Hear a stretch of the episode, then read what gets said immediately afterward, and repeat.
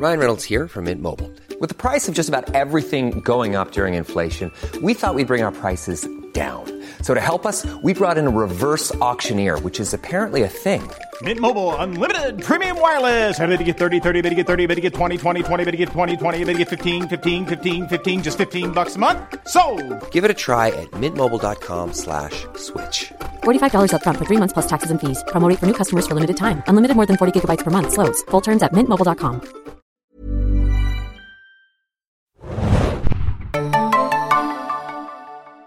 Herzlich willkommen, liebe Serienjunkies, zu einer neuen Ausgabe des Serienjunkies Podcast. Mein Name ist Hanna und heute sprechen wir über Deutsches Haus. Ich glaube, da gibt es auch einen sehr interessanten englischen Titel zu, aber erstmal begrüße ich den lieben Bjane im Abstandsstudio. Moin, Bjane. Hallo, na? Du hattest ja neulich irgendwann mal, ich glaube, als du die News geschrieben hast, zur Ankündigung, auch den englischen oder internationalen Titel genannt von Deutsches Haus. Ähm, sag den nochmal, weil ich würde auch sagen mittlerweile, ich finde den besser. Ja, der ist einfach sehr, sehr poetisch. Auf Englisch heißt die Serie Interpreter of Silence, also Dolmetscherin der Stille oder des Schweigens. Und ja, das ist einfach genau das, was die Serie ist. Und das finde ich einfach, hätte man vielleicht auch im Deutschen so nehmen können. Aber Deutsches Haus ist halt auch, hat irgendwie auch was, ist aber ein bisschen platter vielleicht.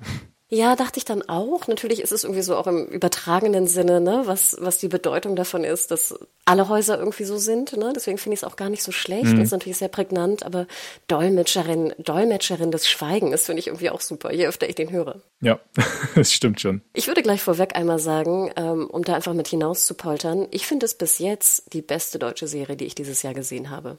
Gehst du mit? Ich muss mal kurz überlegen, welche deutschen Serien ich dieses Jahr gesehen habe. Die Discounter und ich glaube, das war's schon fast. Also es ist ja immer relativ peinlich, wie ignorant ich über gegenüber Serien made in Germany bin. Aber ja, dementsprechend kann ich glaube ich auch sagen, meine Lieblingsserie dieses Jahr aus Deutschland. Genau, ich habe einige mehr gesehen und auch sehen müssen. Ähm, es läuft ja derzeit auch die Televisionale in Baden-Baden. Da durfte ich ja auch in der, äh, im Gremium sein. Und deswegen habe ich sehr, sehr viele deutsche Serien gesehen und kann dir sagen, ähm, Bjane, ich glaube, wenn du Deutsches Haus gesehen hast, bist du schon gut gefahren dieses Jahr. Und das soll nicht heißen, dass es nur okay, so viel schlechtes gut. Kram gab, auf gar keinen Fall, aber ich glaube schon. Dann lass uns aber starten. Deutsches Haus startete am 15. November mit fünf Folgen auf Disney Plus, wurde am Blog veröffentlicht äh, von Showrunnerin Annette Hess, die wir ja bereits kennen aus Weißensee, Weißensee, sorry, Kudam, Kinder vom Bahnhof zu und so äh, etc. Ziemlich stabile Filmografie, finde ich. Finde ich auch, ehrlich gesagt. Wobei ich auch sagen muss, das kann ich schon vorweg sagen, oder würde ich gerne dich einmal fragen. Ich finde, man merkt, dass jetzt Deutsches Haus gefühlt hatte sie, glaube ich, als Showrunnerin mehr Freiheiten und weniger Leute, die da reinredeten. Denn ich finde es auch mit Abstand die beste Annette Hess-Serie. Mhm. Ja, ich glaube, es liegt natürlich auch daran, dass sie selber auch die Romanvorlage geschrieben hat und dementsprechend einfach noch enger dran ist. Also da hat man, glaube ich, jetzt wirklich so ein Head-Autoren-Ding. Sie hat ja, glaube ich, auch alle Episoden selber geschrieben und auch alleine. Ähm, das merkt man dem schon an. Zum Positiven, aber kommen wir vielleicht später dazu, auch an einigen Stellen vielleicht auch zum Negativen. Wenn jemand sein eigenes Buch adaptiert, ist es vielleicht nicht immer ganz so leicht, sich von bestimmten Handlungssträngen zu trennen, die nicht unbedingt nötig wären in einer Serienadaption, aber ja, dazu später. Das stimmt. Kannst du denn ganz, ganz kurz zusammenfassen, worum geht es eigentlich in Deutsches Haus? Ja, es ist eine fiktive Geschichte, aber vor einem realen Hintergrund. Ähm, es geht um eine exemplarische Familie in der Bundesrepublik Deutschland in den frühen 1960er Jahren. Genauer gesagt spielt die Geschichte oder beginnt sie 1963 in Frankfurt am Main und dort lernen wir die Familie Bruns kennen. Die betreiben ein ja sehr gutbürgerliches Gasthaus, alles ein bisschen spießig und gemütlich, heile Welt einfach. Und im Zentrum steht dann die Tochter Eva.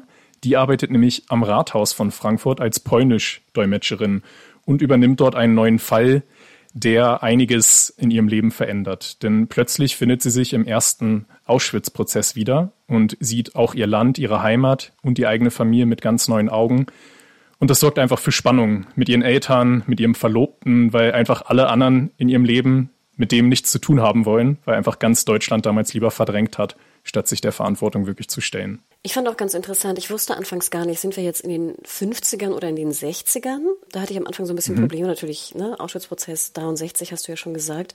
Ich fand auch ganz interessant, dass ich am Anfang dachte fast stilistisch, ich bin so ein bisschen, und das klingt jetzt sehr hart, aber ähm, fast so ein bisschen in einer Komödie Also ich fand den mhm. Ton und ich glaube, das ist ja auch die Absicht am Anfang, dass wir so, wie du schon sagtest, heile Welt haben. Der Krieg ist vorbei. Es geht um den Aufbau. Es geht um den Neuanfang. Wir haben irgendwie jetzt genau so die wilden 60er, kürzere Röcke, Musik. Ähm, man will mhm. den Krieg irgendwie verdrängen und alles ist irgendwie so auf, auf Neu und Aufbau und, und Fortschritt und, ist, und so finde ich, ist die Stimmung auch wahnsinnig gut rübergebracht worden in der Serie. Ja, dazu passend natürlich dann auch noch das äh, relativ prominente Casting von Anke Engelke, die hier eine dramatische Rolle spielt und ja, ich glaube, es soll einfach wirklich auch zeigen, wie dieses gemütliche, schöne, warme deutsche Haus einfach Stück für Stück bröckelt, weil das alles nur eine Art von Scheinfassade war.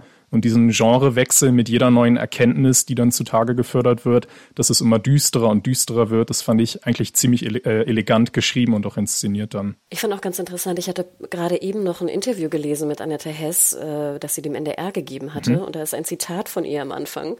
Der Stoff muss unterhaltsam sein, weil sonst erträgt man es ja nicht. Ja. Das ist ein guter Punkt. Und das finde ich nämlich auch, weil als ich am Anfang über dieses Projekt las, dachte ich auch so, oh, und das klingt jetzt natürlich sehr, sehr bitter auch von mir, dass ich das sage, aber manchmal denke ich auch so, Gott, ich will jetzt nicht wieder in so ein tief trauriges, tief düsteres, natürlich, was es auch ist. Das Thema ist ja unfassbar de facto und, und brutal und, und ja. alles, was man sich da auch nur irgendwie im entferntesten vorstellen kann oder auch nicht vorstellen kann. Aber deswegen fand ich das nämlich auch so, du sagtest elegant gerade und ich finde, das stimmt. Ich finde, am Anfang denkst du so, ach, ich bin hier irgendwie in den 60ern gelandet und schaue mir vielleicht eine unterhaltsame Serie an. Ja, bisschen Nostalgie und auf einmal, ja, auf einmal kommt dann die harte Realität dazu. Ich denke wirklich, dass diese Serie einfach die Hauptfunktion, die sie erfüllt, ist, einen Einstieg zu bieten in dieses wichtige Thema. Also ich muss kann ich vielleicht für mich persönlich sagen, ich habe natürlich auch eine äh, ja, deutsche Schulbildung genossen. Das heißt, ich kenne mich aus mit der deutschen Geschichte. Ich kenne die NS-Zeit, ich kenne auch Fritz Bauer. Ich habe sogar auch mal äh, Auschwitz besucht in Polen.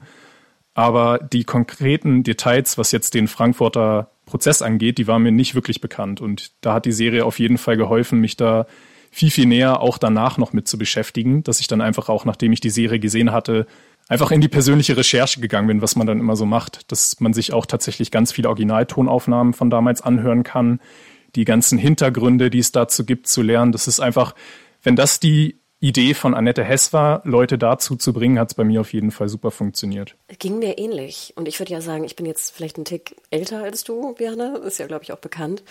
Wir hatten zum Beispiel in der Schulzeit sehr viele Nürnberger Prozesse. Mit den Auschwitz-Prozessen habe ich mich kaum bis gar nicht auseinandergesetzt, muss ich ehrlich gestehen. Und ich habe dann auch wirklich mir die Originalaufnahmen, es gibt so eine sehr gute Drei-Stunden-Doku auf YouTube vom HR, ich weiß nicht, ob du die mal gesehen mhm. hast, ähm, ja. Äh, die auch noch unterteilt ist ne, in sozusagen Anfang, Prozess und Urteil ähm, sehr, sehr krass gute Qualität auch. Also ich fand krass, wie gut das Bildmaterial und das Tonmaterial auch erhalten äh, ist oder aufgenommen wurde damals. Und also ich finde, man, es fühlt sich so ein bisschen an, als ob Annette Hess vielleicht auch, ähm, und das überlege ich jetzt einfach so, vielleicht auch eine jüngere Generation dem Thema heranführen wollte. Aber jetzt sage ich mal, auch bei mir in so einer mhm. mittelalten Generation hat es auch funktioniert, dass ich mich sehr, sehr tief in den letzten Tagen mit dem Thema auseinandergesetzt habe.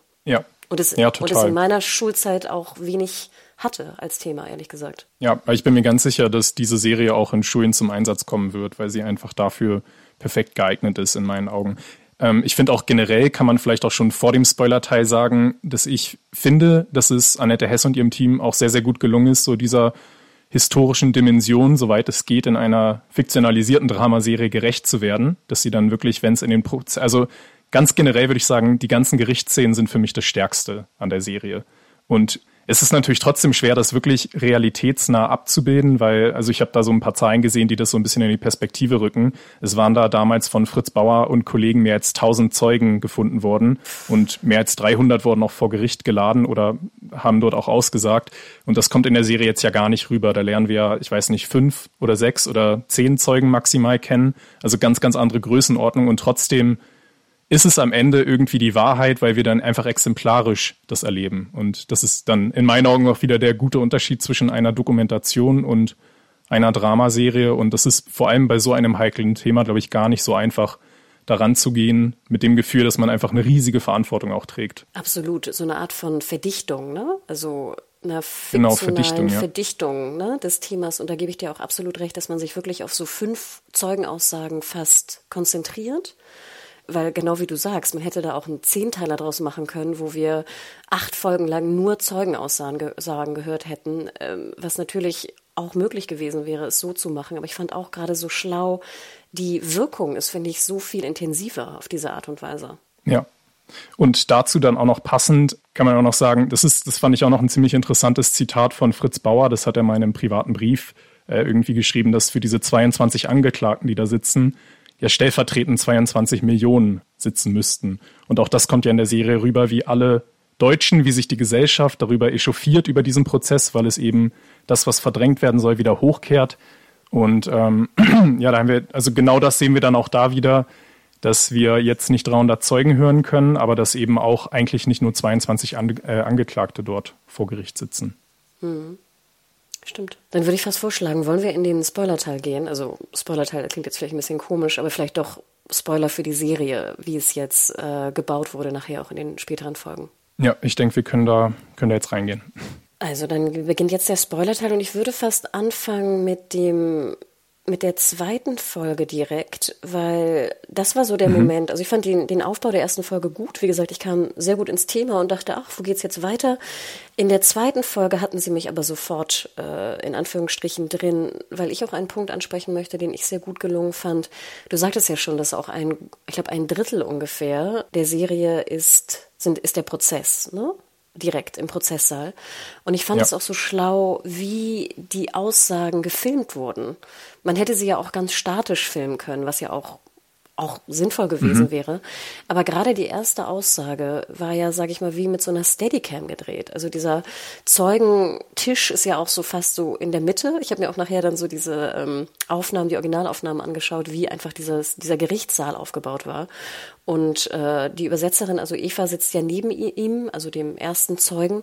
Und die Kamera geht eigentlich fast in so einem One-Take immer um die beiden herum. Und mhm. die ja auch unter Beobachtung stehen in diesem Saal und auch sehr dicht, finde ich, an den, an den Tätern dran sind. Also ich finde, man, man merkt richtig fast so was Klaustrophobisches, wie dicht alle sind. Also das Publikum, die, die, die Reaktion des Publikums, die Verteidiger, aber dann vor allem auch die Angeklagten, wie dicht die immer da sind.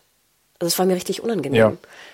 Aber wie gesagt, also ich möchte ja. betonen, wie toll dieser Stil war, die Aussagen waren unfassbar spannend und variabel auch dargestellt. Ja, auch total stark gespielt. In der zweiten Folge haben wir dann ja auch einen großen Fokus auf den Charakter Dr. Rachel Cohn, gespielt von Iris Berben. Die, ja, uh. also wir haben wirklich, einen, muss man auch mal sagen, einen sehr, sehr prominenten Cast, weil Heiner Lauterbach spielt ja auch mit, Henry Hübchen, das sind ja schon uh. alles Leute, die man kennt, auch wenn man sich nicht unbedingt für deutschen Film interessiert. Wobei ich auch noch direkt sagen kann, dass Katharina Stark, also die Hauptdarstellerin, für mich ganz klar der Höhepunkt der ganzen Darbietung war. Aber Iris Berben, würde ich sagen, kommt schon fast dahinter, weil in den paar Minuten, die sie hat in diesem Charakter, da ist sie einfach so stark. Also vor allem, wenn es dann auch später darum geht, wo sie sich nochmal ganz direkt an die Angeklagten wendet, die da alle sitzen mit verschränkten Armen und einfach nicht in der Lage sind, diese Verantwortung auf sich zu nehmen und alles abstreiten. Das war schon echt extrem bewegend irgendwie. Fand ich auch. Und ich finde, sie, sie klagt ja auch die deutsche Bevölkerung an und auch ja irgendwie auch ja. uns als Zuschauender. Und ich fand auch, das war wirklich ja. ein, ein Parademoment von Iris Berben, der natürlich sehr tragisch endet dann auch äh, mit dem, mit dem äh, Unfall und ihrem Tod. Ich fand äh, in dem Charakter auch von Iris Berben aber auch sehr interessant, wie so die antisemitischen Ressentiments auch der Bevölkerung auch weiterhin natürlich bestehen und ja auch die Serie somit auch, auch aktuell natürlich ein, ein wahnsinniges Thema anspricht.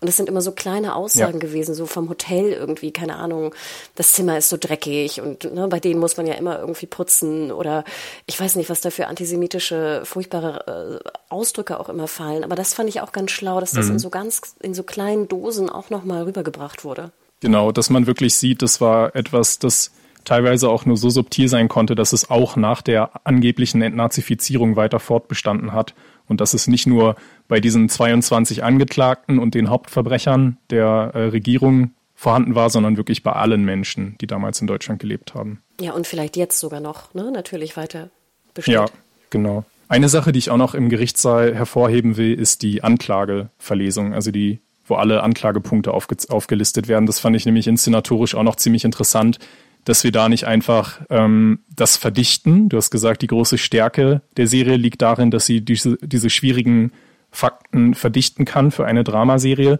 Aber genau dann als Kontrast bei so etwas Wichtigen, wo wirklich jedes einzelne furchtbare Verbrechen aufgezählt wird, da einfach drauf zu bleiben und das in der ganzen Länge auch vorzulesen. Und dann, ich fand auch da die, äh, die Art und Weise, wie es vorgetragen wurde, mit einigen Hasplern, mit Räuspern, mit sich an der eigenen Stimme verschlucken und so, das fand ich einfach dem sehr, sehr angemessen. Und auch da wieder interessant mit der Kamera, dass wir so ganz nah drauf sind auf dem Mann, der das vorliest. Also das finde ich einfach allgemein sehr, sehr gut inszeniert dann später, das äh, würde ich auch noch dazu sagen, wir haben ja dann auch noch irgendwann eine Ortsbegehung in Auschwitz in dem Konzentrationslager, wo wir dann auch wirklich eine ganze Minute Schweigeminute erleben mm. und wo auch da die Kamera einfach nur still bleibt. Und das sind dann so diese Momente, wo man dann doch wieder aus diesem Unterhaltsamen rausgerissen wird und einmal kurz durchatmet und dem gerecht wird, um was es hier wirklich geht. Weil es ist nicht nur einfach irgendein Thema, irgendein Historienstoff, sondern eben einer der schwersten, die, die es je gab. Absolut. Noch ein kleiner Punkt zur zweiten Folge. Ich fand auch interessant, dass in den ähm, Prozessszenen fast so eine Art so Jazzmusik drunter gesetzt wurde. Ich weiß nicht, ob dir das aufgefallen ist. Fand ich mhm. eine sehr interessante Wahl und sehr ungewöhnlich und sehr cool irgendwie auch, das so jazzig zu unterlegen. Ungewöhnlich. Und ja. was ich noch sagen möchte zur zweiten Folge, was für gute Cliffhanger die Serie auch hat. Also das klingt jetzt auch wieder ja. sehr merkwürdig in dem Zusammenhang, aber ich habe mir nochmal notiert, damit ich es nicht vergesse der Cliffhanger in Anführungsstrichen der zweiten Episode ist, wie dann ähm, der Angeklagte, ich glaube Mulker heißt er, glaube ich, mit seiner Frau in das mhm. Restaurant Deutsches Haus kommt und wir auf einmal eigentlich das erste Mal so richtig realisieren, dass die Eltern von Eva diese Person irgendwie kennen. Und ich fand, das war ein Cliffhanger. Ja. Also wer da nicht weitergucken muss, das ist, ich finde, das ist Cliffhanger par excellence. Du musst weitergucken nach der zweiten ja. Folge.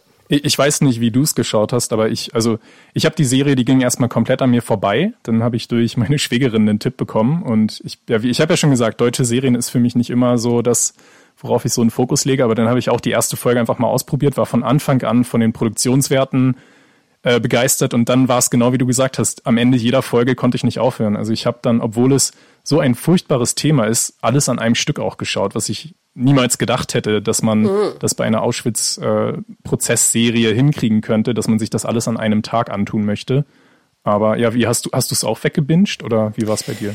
Nee, habe ich nicht. Also ich kann verstehen, dass man, also sehr gut verstehen, dass man das so vielleicht macht. Ich habe den Piloten relativ früh gesehen und war krass überrascht, wie gut ich es fand. Ähm, wir hatten ja auch, glaube ich, im mhm. letzten Podcast erzählt, dass Adam und ich auch bei diesem Disney-Event waren und da wurde Deutsches Haus so vorgestellt und ich dachte so, äh, wieder so eine deutsche Serie, ne, äh, wenig Bock.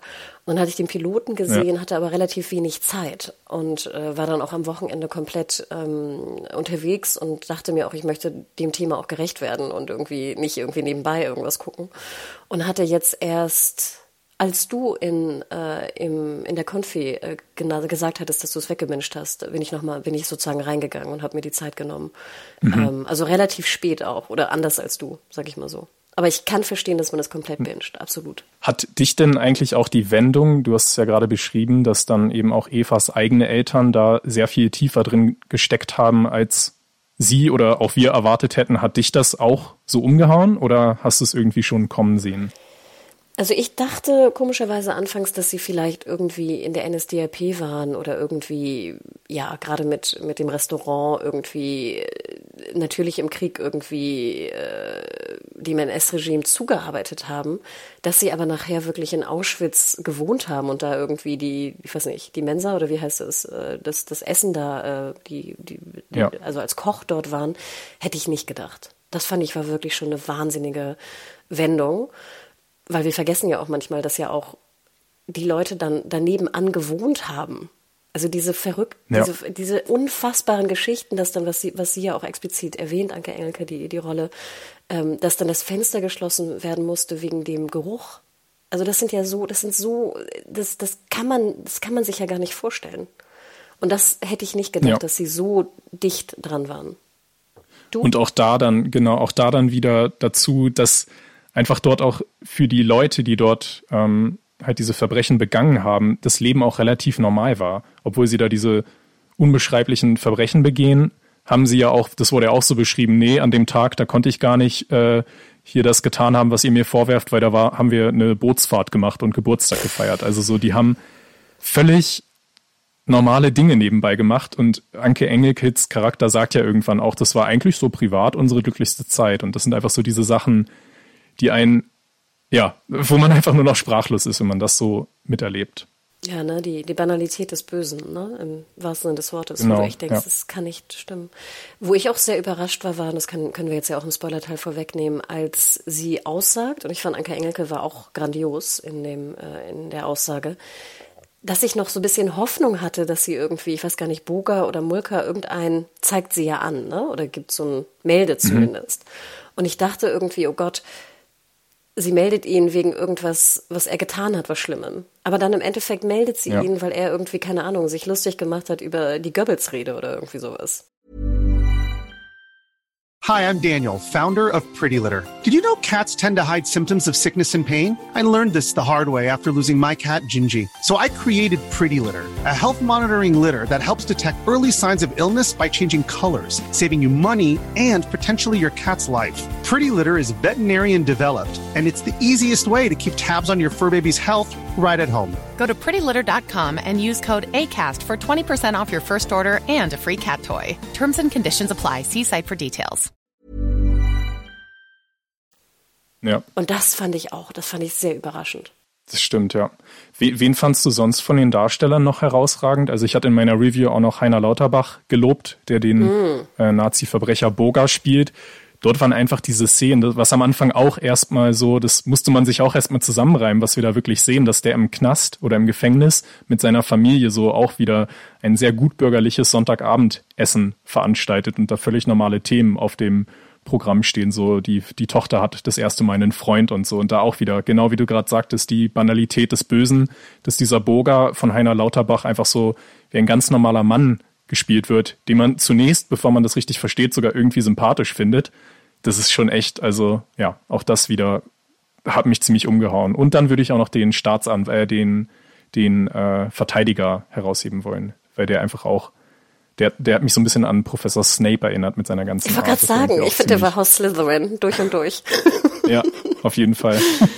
ähm, nee, ich gebe dir recht. Also ich fand Lauterbach auch sehr gut, gerade auch, ich fand es auch sehr schlau, dass man, und das klingt jetzt auch ein bisschen komisch, wenn ich das sage, aber dass man ihn auch so ein bisschen sympathisch gezeigt hat.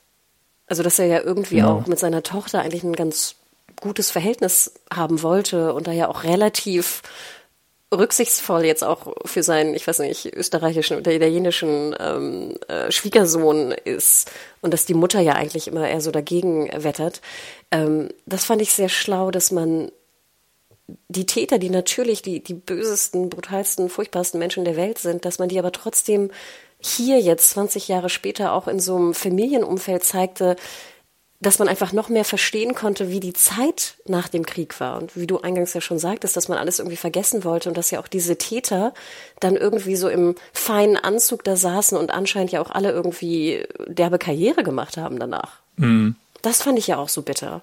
Und da halt saßen und alle ja. so, ach nö, wir haben von nichts gewusst und sich ja auch sie wirkten so und auch in den Originalaufnahmen, als ob sie davon ausgingen, nie dafür belangt zu werden. Mhm.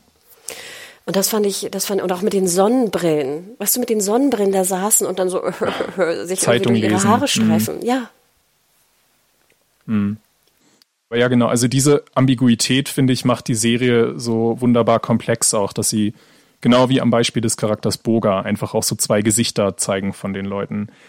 Beim Thema komplex äh, würde ich aber gern auch noch mal ein paar Schwachpunkte ansprechen, zumindest in meinen Augen. Ich finde nämlich manchmal, und da merkt man dann eben doch wieder, dass wir es hier mit einer Romanadaption zu tun haben oder auch einiges eben überdramatisiert wurde in den Nebenhandlungssträngen. Das fand ich da nicht ganz so elegant. Du hast vorhin schon angesprochen, den Unfalltod von Dr. Rachel Cohn mit dem Auto. Den habe ich irgendwie gar nicht kommen sehen und der fühlt sich auch immer noch an wie so ein Fremdkörper in der Serie, weil das einfach so übertrieben war. Oder ganz am Ende, das noch als zweites Beispiel, auch die ganze Geschichte da von der Schwester von Eva auf der Babystation, was sie dort gemacht hat. Also das waren dann irgendwie so Ausreißer für mich, die eigentlich von dem, was wir, worum es wirklich ging, so ein bisschen sogar abgelenkt haben. Und bei einem Fünfteiler finde ich die Zeit eigentlich auch fast zu kostbar, da so viele Fässer aufzumachen. Wie hast du das gesehen? Gebe ich dir absolut recht. Ich würde sogar noch einen Schritt weiter gehen, dass ich ähm, Henry Hübchen, ich fand, er spielte toll. Ähm, und ich fand auch interessant, dass man auch durch seine Rolle nochmal auch so die Folgen nochmal sah von jemandem, der jetzt, ich glaube, weil er Kommunist war, ne? Kam er nach Auschwitz. Ja. Ähm, Kommunist und jetzt Kaufhausmillionär. genau, aber dass man das auch nochmal zeigte, das fand ich sehr, und er spielte fantastisch. Aber auch mit dem, mit seinem Sohn, also dem Verlobten von Eva. Ich, ich hatte hm. immer das Gefühl, er kam dann wieder vor, dann verbot er ihr wieder irgendwas, dann äh, wollte sie nicht mehr, dann kam sie doch wieder zusammen. Ich dachte, das war so, so unausgegoren. Ich habe nachher dann auch den, das endete dann auch irgendwie so offen, hatte ich das Gefühl. Und ich fand seine Geschichte jetzt auch, interessant, dass wir noch irgendwie eine Aufklärung hören, aber so Jürgen hieß er, glaube ich, ne, über den Sohn, oder Jörg, Jürgen. Ja, genau. Ähm, aber trotzdem wirkte das irgendwie so unrund und genau wie du sagtest, wie so ein Fremdkörper darin. Und da hätte ich mich eigentlich lieber auf den Vater konzentriert, als auf jetzt noch die Geschichte ja. von dem Sohn. Und ich fand, der Vater kam dann irgendwie zu kurz. Ja, ja der Vater war eigentlich auch nur ein Nebendarsteller in dieser Hauptstory von dem Sohn, aber der war am Ende eigentlich das Einzige, was die Geschichte überhaupt interessant gemacht hat, rund um, den, rund um diese Familie.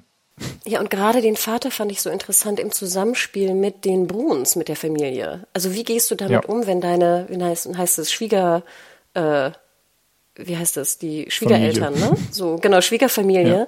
Weil ich kenne das auch noch aus, aus meiner Familie. Also weißt du, so dieses, dann, mhm. dann, ich weiß, meine Mutter, sorry, das wird jetzt ein bisschen privat, aber meine Mutter erzählte auch, dass sie dann irgendwann bei Freunden saß, wo dann irgendwie der Vater noch ein SS-Säbel an der Wand hatte und so. Weißt du, diese, diese, diese Verrücktheit, das, das, das, ja, es ist crazy. Ja. Und ich meine, das haben ja die, das haben ja alle Familien irgendwie durchlebt auf die eine oder andere Art und Weise. Und das fand ich, ja. hätte ich eigentlich interessanter gefunden als jetzt den Sohn mit, seinen, mit seiner Eruptionsstörung, sorry, wenn ich das jetzt so banalisiere. Ähnlich äh, ins Nichts laufend habe ich aber auch den ganzen Handlungsstrang um David wahrgenommen und auch mit seiner ähm, Geliebten.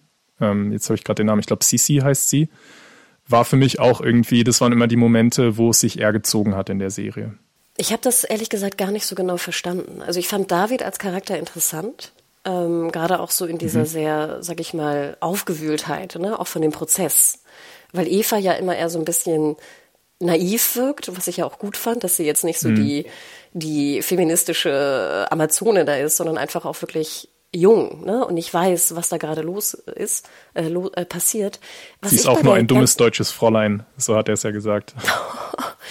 ähm, aber bei David dachte ich auch, du musst mir doch am Ende irgendeinen Abschluss geben. Er kann doch nicht dann einfach weg sein. Und ich verstehe auch, ich fand dieses, die Frage nach dem psychologischen Faktor von einem jüdischen Anwalt, der jetzt nicht in Auschwitz war und nicht seine Familie in Auschwitz verloren hat, ich finde das ein sehr interessantes Thema. Da, da, da hatte ich noch nie mhm. irgendwie drüber nachgedacht, wie es, wie, wie, wie da die psychologische ähm, Herangehensweise ist. Aber dann verschwindet er einfach und ist weg und das war's. Ich dachte mir, ist das am Ende jetzt wirklich irgendwie, müssen wir auf eine zweite Staffel hoffen? Das kann ich mir nicht vorstellen. Aber ja, das ist einfach. Manchmal habe ich das Gefühl, also häufig sagen wir auch ähm, als KritikerInnen, dass wir ein offenes Ende manchmal auch ganz schick finden. Aber wenn das dann einfach so völlig ohne irgendwie, weiß ich nicht, irgendeine poetische, irgendein Echo oder sowas dahinter kommt, dann ist es nicht so schön. Also jetzt ohne wirklich zu viel zu verraten, aber bei Ballad of Songbirds and Snakes, dem neuen Panem Prequel, gibt es ja auch sowas ähnliches, dass da einfach etwas sehr offen gelassen wird. Und äh, ja, in manchen Fällen kann das auch sehr unbefriedigend sein. Und ich fand es eigentlich ganz schön, dass dann genau Sissy und Eva aufeinandertreffen und vielleicht dann irgendwie, ich weiß nicht, Freundinnen werden oder irgendwie sowas. Das fand ich irgendwie ganz, ganz schön. Aber ähm, mhm. ja, es wirkte sehr unbefriedigend, weil man dachte, so die ganze David-Storyline war irgendwie so sinnlos. Und ich fand auch, dass es eher die schwächeren Momente waren in der Serie. Ja. Vielleicht noch kurz die Frage. Ich fand generell, dass auch das Urteil sehr schnell abgehandelt wurde in der fünften Episode. Jetzt, mhm. also ich habe das Gefühl, dass gar nicht so genau klar wurde, welcher der Täter jetzt wie viele Jahre bekommen hat und was die, die Folge dieses Urteils war. Also ich war ganz froh, ja, nachher diese HR-Doku zu sehen, wo ich dann wirklich nochmal genau aufgedröselt bekommen habe. Der hat neun Jahre bekommen, der saß acht Jahre, der ist danach gestorben, der ist im Gefängnis gestorben. Ne? Also das, ich, ich hatte das Gefühl, ich brauchte irgendwie fast ich hatte mir fast gewünscht, Bjana, und das, ich bin kein Freund davon, am Ende so eine Tafel zu sehen, wo ich noch mal ein Bild sehe, der ja. kriegt, weißt du, so viel und stirbt dann, der kriegt so viel und stirbt dann. Aber das haben wir überhaupt nicht bekommen. Ja. ja, zumal die Serie ja auch mehrmals ganz explizit sagt, oder einfach auch so sagt, dass diese Prozesse wichtig sind. Und wenn die Prozesse so wichtig sind, dann sollte vielleicht auch das Urteil genauso wichtig genommen werden. Ja, ich dachte mir dann im Nachhinein, vielleicht war das auch so ein bisschen der Punkt, dass Hess möchte, dass wir selber nachher in die Recherche gehen. Das kann natürlich sein, ja. Stimmt, dass sie so ein äh, Punkt, Punkt, Punkt Ende macht, mhm. das uns dann weiterleiten soll. das wäre natürlich super clever. Aber ja, also wenn man sich dann damit beschäftigt, dann ist es natürlich auch einfach nur schockierend zu sehen, was da so entschieden wurde. Also dass wirklich die meisten von denen nur wegen Beihilfe verurteilt wurden.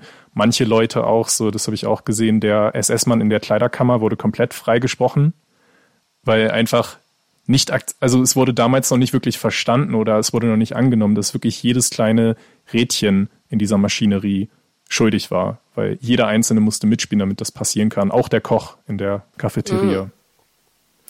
Ja, das finde ich auch immer ganz interessant. Ich hatte noch so einen Artikel gelesen, dass ja noch so Prozesse auch noch in den Zehnerjahren stattfanden. Und dass vor allem auch die mhm. Amerikaner da wirklich ähm, die Recherche gemacht haben, um diese Nazis noch zu finden. Und dass die, die Deutschen ja. da teilweise sehr lax mit waren, weil sie wohl lange auch immer dachten, sie müssten einen bestimmten Todesfall mit einem Täter verknüpfen und nicht halt sozusagen das große Ganze. Weißt ja. du, was ich meine? Dass das irgendwie auch ja, ja, total, so, genau. so ein Problem war, ne? Dass du, wie du sagst, du, das, weil das finde ich ja auch so krass bei den Zeugenaussagen. Natürlich kann ich mich ja nicht erinnern, war das jetzt am, am 4. Dezember irgendwie um 7 Uhr morgens oder nicht. Du kannst dich ja nur daran erinnern, wenn ja. es irgendwie ein besonderes Datum ist. Und wie gesagt, das ganze System wurde ja genauso aufgebaut, dass eben jetzt nicht nur Einzelne alles machen, sondern dass jeder dem zuarbeitet und sich deshalb keiner direkt verantwortlich oder schuldig fühlt. Die einen sagen, sie haben nur Befehle befolgt, die anderen sagen, sie haben von dem nichts gewusst und ja, wer ist dann am Ende verantwortlich? Am Ende war es dann nur die Führungsriege, hat man sich zumindest damals dann so rausgeredet und mhm. ja, das ist deshalb, glaube ich, einfach so ein wichtiger Prozess gewesen, dass es langsam losging, wirklich auch in der Bevölkerung Verantwortung zu übernehmen. Und dann kam ja später auch die 68er und dann wurde es ja auch wirklich gesellschaftlich richtig relevant. Krass. Ja, also das fand ich wirklich interessant, aber ich kann wirklich jedem auch nochmal empfehlen, sich da die ähm, bei YouTube nochmal umzuschauen, was die Originalaussagen äh, und Dokumente angeht. Ähm, für mich war eigentlich sowieso die große Finalszene am Ende die, wo Eva nochmal nach Polen reist, um den Mann aufzusuchen, der ihr damals als Kind im Lager oh. die Haare oh. geschnitten hat, also auch ein ehemaliger Häftling. Und wie sie sich dann eben erhofft, dort so eine Art von Absolution zu bekommen oder eine Entschuldigung, indem sie von ihm will, dass er ihr eine Glatze rasiert, so wie es eben den Häftlingen angetan wurde. Mhm. Und dann einfach sie da so abblitzen zu lassen und zu sagen, das hast du nicht verdient, das steht dir nicht zu. Das fand ich irgendwie auch einen ziemlich starken Wahnsinn. Punkt. Natürlich hat sie jetzt als Kind keine Schuld gehabt, aber es ist auch nicht so einfach. Man kann jetzt nicht auch noch von den Opfern verlangen, dass sie auch noch der äh, Tätergesellschaft irgendwie noch, weiß ich nicht, die, die tröstende Hand auflegt oder so. Das steht ihr einfach nicht zu. Fand ich auch eine Wahnsinnsszene. Das stimmt. Ja, ich fand auch gut, dass es dann auch im, im Original äh, gehalten wurde. Also das fand ich sowieso auch sehr schlau, was die polnischen Anteile anging und die deutschen. Man hätte ja auch vermuten mhm. können, dass man alles eindeutscht oder alles in Polnisch lässt, aber ich fand, das war eine ganz, ein sehr guter Mix. Und am Ende auch das dann in Polnisch zu hören, wie, wie der Friseur mit, äh, ich weiß gar nicht, was die Kollegin oder die Tochter spricht.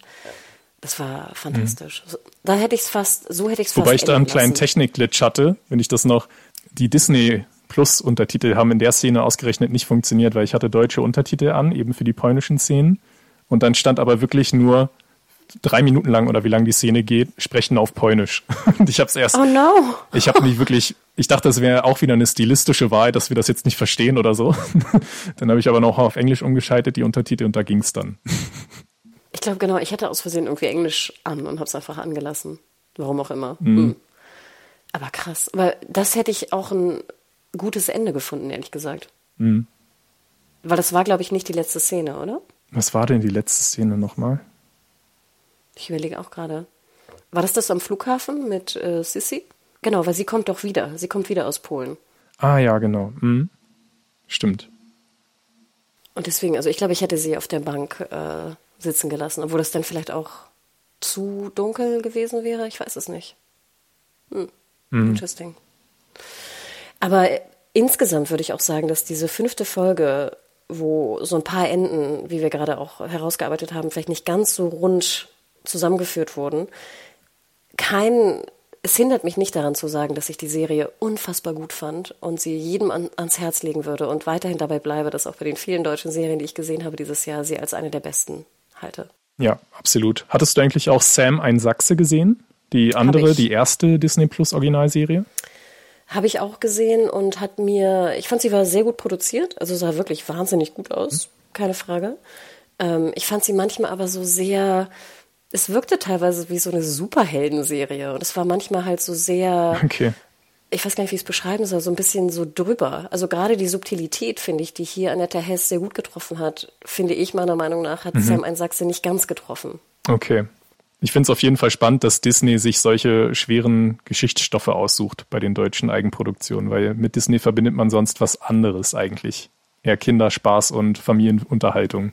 Ich fand es hier auch sehr komisch, dass das Deutsche Haus, dass die Serie nicht vom ÖR irgendwie gemacht wurde. Ich finde, das wäre so ein typisches ZDF-Thema oder so gewesen. Ja, stimmt eigentlich. Hm. Also das fand ich komisch, dass der ZDF, dass das ZDF da nicht zugeschlagen hat oder die ARD und das, ich weiß gar nicht, wie es da ablief, ob dann Disney mehr geboten hat oder ob ARD und ZDF es nicht wollten. Aber das fand ich auch noch interessant. Hast du noch einen Punkt? Na, ich glaube, wir, wir haben klar gemacht, dass man sich das auf jeden Fall anschauen sollte, auch wenn es nicht ganz leicht ist. Aber ja, wie du schon gesagt hast, vielleicht die beste deutsche Serie dieses Jahr. Ja, ich glaube, dann haben wir es. Vielleicht noch ein kleiner Hinweis. Wir werden äh, demnächst auch noch eine Folge von Blue Eye Samurai, Samurai äh, veröffentlichen. Da werden Tim und ich rangehen. Vielleicht eine Serie, wenn ihr Lust habt auf ein bisschen Anime und Action, die aber sehr, sehr schlau und sehr, sehr gut ist. Ähm, schaut da auch gerne rein, läuft gerade bei Netflix, acht Folgen, kann ich nur sehr empfehlen. Wir hoffen, dass wir da nächste Woche, Anfang nächster Woche den Podcast zu liefern können. Und ähm, es ist natürlich wieder auch TWD-Zeit. Und sorry, das ist jetzt vielleicht thematisch natürlich auch komplett woanders, aber ähm, nächste Woche werden Adam und ich uns auch äh, nach Frankreich begeben und also ein neues TWD, Ulala. The Walking Dead Mhm. Oh la la, genau, Süderloch. Walking Dead äh, Spin-off besprechen. Also bleibt gerne dran und schaut natürlich ins Archiv. Schreibt uns gerne auch an podcast.serienjunkies.de, wie euch Deutsches Haus gefallen hat. Und Bjane, wo kann man dir noch irgendwie folgen in Social Media? Bin nur noch bei Blue Sky unterwegs. Und du? Finde ich eigentlich ganz geil, dass du es gemacht hast. Ich, ich traue mich noch, also was heißt trauen, das ist das falsche Wort. Ich werde zugespammt mit irgendwie jeglicher Scheiße und ich muss auch gestehen, dass ich Twitter gar nicht mehr oder X gar nicht mehr lese, sondern nur noch ab und zu mal was poste. Aber ich bin ja, ich Ja. bin auch weiterhin bei, bei Twitter slash X unter Huge und habe meinen alten, geliebten Handle bei Blue Sky wiederbekommen, Media Whore. Also schaut da gerne Yay. auch vorbei. Yay, genau. Und Bjane, sag mal, ihr habt doch auch einen kleinen Podcast, den du vielleicht nochmal erwähnen kannst. Ähm, ja, ich habe mit einer Freundin von mir einen Podcast angefangen über ein ganz, ganz anderes Thema. Es geht um christliche Heilige. Wir sind beide nicht gläubig, aber haben einfach entdeckt, dass diese Geschichten von den katholischen Heiligenfiguren verdammt interessant sind oder auch oft sehr, sehr lustig. Und jede Woche erzählen wir einfach zwei Geschichten und genau, das ist das Konzept. Hört da gerne mal rein. Der Podcast heißt Sankt Podcast Highlights der Heiligen. Viel Spaß. Oh, sehr sweet. Ich verlinke nochmal alle äh, Handles und auch den Podcast in den Show Notes. Oh, danke. Und ähm, ja, bleibt, bleibt gesund und äh, wir hören uns ganz bald wieder. Ciao, ciao. Ciao.